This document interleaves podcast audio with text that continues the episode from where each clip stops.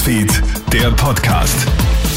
Schönen Sonntag aus der Krone-Hit Nachrichtenredaktion. Matthias Klammer hier und ich habe die wichtigsten Infos vom heutigen Vormittag für dich. Wird Wien bei den Lockerungen mitziehen? Die Regierung hat gestern trotz explodierender Corona-Zahlen Maßnahmenlockerungen präsentiert. Ab 5. Februar wird die Sperrstunde von bisher 22 Uhr auf Mitternacht verlegt. Eine Woche später wird dann die 2G-Regel im Handel fallen.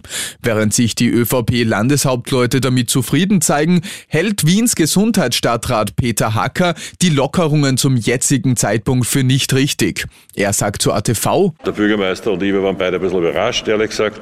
Äh, Wir werden nächste Woche uns einmal mit unseren Experten wieder zusammensetzen, das in Ruhe beraten und dann werden wir kommunizieren, ob wir dabei bleiben, gleiche Maßnahmen oder vielleicht ein bisschen andere, vorsichtigere Maßnahmen. Das hängt auch ein bisschen von der Entwicklung der nächsten Tage ab. Vor dem Wiener Club U4 hat es gestern wieder seit langem Warteschlangen gegeben.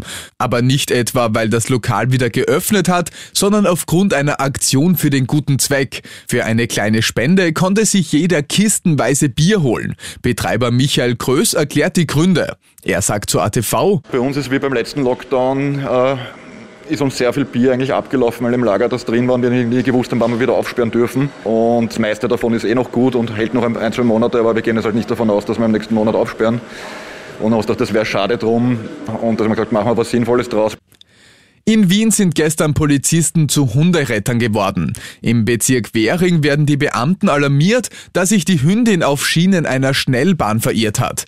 Trotz vorbeifahrender Züge bewegt sich der Vierbeiner aber nicht. Ein Polizist schreitet kurzerhand ein und holt die Hündin aus ihrer aussichtslosen Situation.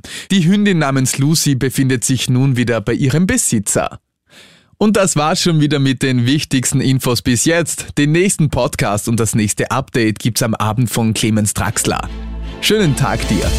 Krone Hit Newsfeed, der Podcast.